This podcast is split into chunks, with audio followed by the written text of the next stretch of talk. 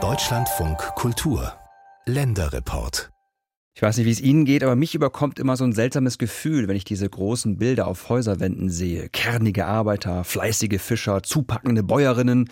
Baugebundene Kunst heißt das und war in der DDR weit verbreitet, vor allem in Plattenbausiedlungen und an öffentlichen Gebäuden. Die meisten sind in den 70ern und frühen 80ern Jahren entstanden und dann nach 1990 nach und nach verschwunden, übergemalt oder abgeschlagen oder einfach nur verwittert. Aber seit einiger Zeit gibt es so eine Art Renaissance.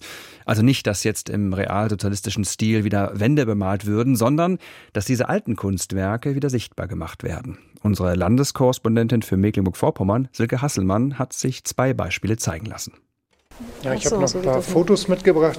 Sogar waschechte Ivers Häger staunen, wenn André Axmann durch Schwarz-Weiß-Fotos aus verschiedenen Jahrzehnten blättert, die allesamt ein würfelartiges Gebäude mit einer komplett bemalten Außenwand zeigen. Sie sind also von der S-Bahn-Brücke Evershagen gekommen, haben hier erstmal den großen Klinkergiebel gesehen. Im Hintergrund so. leuchtet schon die Wandmalerei. Sozialistische Kunst am Bau im Plattenbaustadtteil Rostock-Evershagen, 1975 von Ronald Paris aufgebracht. Titel Von der Verantwortung des Menschen. Das Gebäude steht noch, wenn auch leer, die Wandmalerei hingegen verschwunden. Die auf speziellen Putz gemalte Arbeiterklasse hat den Kampf gegen Regen, Sonne und vor allem gegen die salzhaltige Ostseeluft schon lange verloren. Aber vielleicht gibt es eine Möglichkeit, dieses Werk irgendwie wieder zu erschaffen. Die Originalentwürfe seien jedenfalls vorhanden, erzählt André Axmann.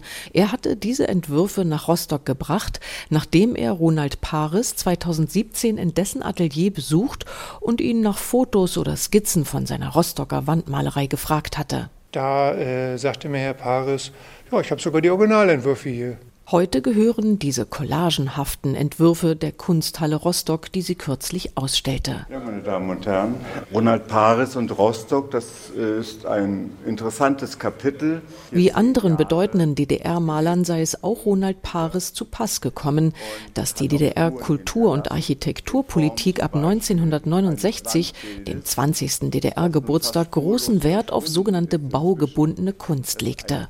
Plastiken gehörten bald ebenso zur Architektur Architektur neuer Wohngebiete wie wandfüllende Malereien zu Betriebskantinen und Häusergiebeln, erzählt Klaus Tiedemann. Der pensionierte Ex-Direktor der Kunsthalle hat Ronald Pares gut gekannt. Das fing vor Rostock schon an mit einem großen Wandbild in Berlin im Haus der Statistik. Der Titel war Lob des Kommunismus und war angelehnt an die Lobgedichte von Bertolt Brecht. Kommunismus er ist das Einfache, was schwer zu machen ist. Und dann kam Berlin, der Palast der Republik, mit einem großen Wandbild. Und er hatte dann für Schwedt ein Wandbild realisiert für den damaligen Theaterneubau und Kulturhausneubau. Es sollte immer etwas zu tun haben mit der sozialistischen Gesellschaft, von der Weltrevolution bis hin zum Alltag.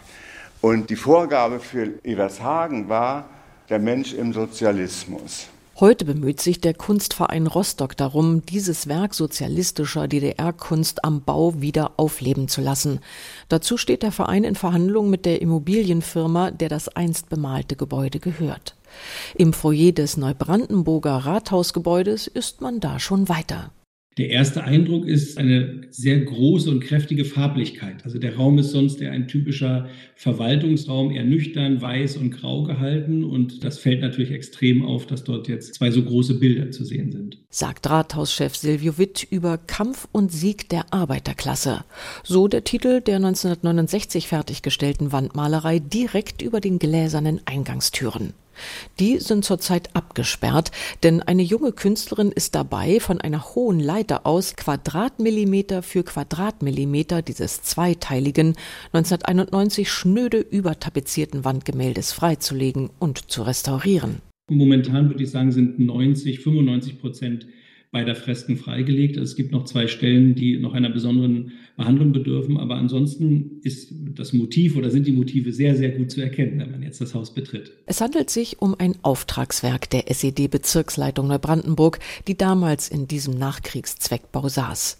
Der Neubrandenburger Maler, Grafiker und DDR-Verbandsfunktionär Wolfram Schubert brachte auf 30 Quadratmetern Wandfläche etliche lebenspralle Figuren auf. Männer und Frauen, manche von ihnen nackt, andere in Arbeitskluft und kämpferisch zuversichtlicher Pose. Mittendrin in kräftigem Blau und Brauntönen die Verkörperung der damals staatlich verordneten Weltanschauung, Karl Marx als großer, bärtiger Wuschelkopf, deutlich kleiner geraten, aber auch unverkennbar Wladimir Iljitsch Lenin. Zum ersten Mal sehe ich die ersten paar Quadratzentimeter und es sieht nicht gut aus. Nicht? So, da ist man schon enttäuscht sagt Wolfram Schubert im Jahr 2020 in eine NDR-Kamera. Gerade hat der mittlerweile 94-Jährige vorsichtig einen ersten kleinen Tapetenabschnitt von der Wand gelöst, um zu schauen, was von seinem darunterliegenden Fresko geblieben ist. Ich habe gedacht, es wird vielleicht doch noch etwas besser zu sehen sein, aber es ist eben nicht sachgemäß abgeklebt worden. Ne? Immerhin, weil das gesamte Gebäude energetisch saniert und dabei jede Wand angefasst werden soll, diskutieren Neubrandenburgs Stadtparlamentarier über den angemessenen Umgang mit Schuberts Kampf und Sieg der Arbeiterklasse. Natürlich sollte man es freilegen, restaurieren und kunsthistorisch begleiten. Aber, ich sage jetzt auch aber, ähm, man muss natürlich auch die Finanzen im Auge behalten. Das ist für alle natürlich auch wichtig. Sagt zum Beispiel Katharina Muth von der Linksfraktion, während der Vorsitzende des Kulturausschusses, Robert Schnell von der AfD, meint, ja, also das ist eine Epoche deutscher Kulturgeschichte, aber es ist der falsche Ort, weil im Rathaus sitzt die Verwaltung und die Verwaltung hat politisch neutral zu sein. Gerade das Argument der Verwaltungsneutralität sei lange gewogen worden, erinnert sich der parteilose Oberbürgermeister Silvio Witt. Das teile ich aber nicht, weil mir diese Hasenfüßigkeit fremd ist. Das ist die Geschichte dieses Hauses. Die Geschichte dieses Hauses ist die Geschichte der SED-Bezirksleitung und des Rates des Bezirkes. Das Kunstwerk ist Teil davon. Das ist nicht nur die Geschichte des Hauses, sondern auch dieser Stadt und äh, dieser Region. Mittlerweile hat die Wandmalerei Denkmalstatus. Die Stadt muss es also erhalten und der Öffentlichkeit zugänglich machen. Im Februar dieses Jahres entscheidet sich die Mehrheit im Stadtrat für die 60.000 Euro teure Variante Freilegen, Restaurieren, dunkles Glas davor setzen. Das Bild würde erst dann sichtbar, wenn die Beleuchtung hinter dem Glas eingeschaltet ist. Doch chemische Prozesse dürften die Neubrandenburger Stadtvertreter dazu zwingen, noch einmal über diesen Kompromiss nachzudenken, sagt Oberbürgermeister Witt. Momentan hat uns die Restauratorin gesagt, dass das nicht ganz so funktionieren wird, weil diese Glasscheibe ein Mikroklima auslösen kann und dadurch dann im Nachgang das Fresko beschädigt werden könnte. Ich glaube, das Beste ist, man lässt es so, wie es jetzt ist sagt Silvio Witt, Oberbürgermeister von Neubrandenburg, einer der Orte, an dem gerade die baugebundene Kunst aus DDR-Zeiten wiederentdeckt wird.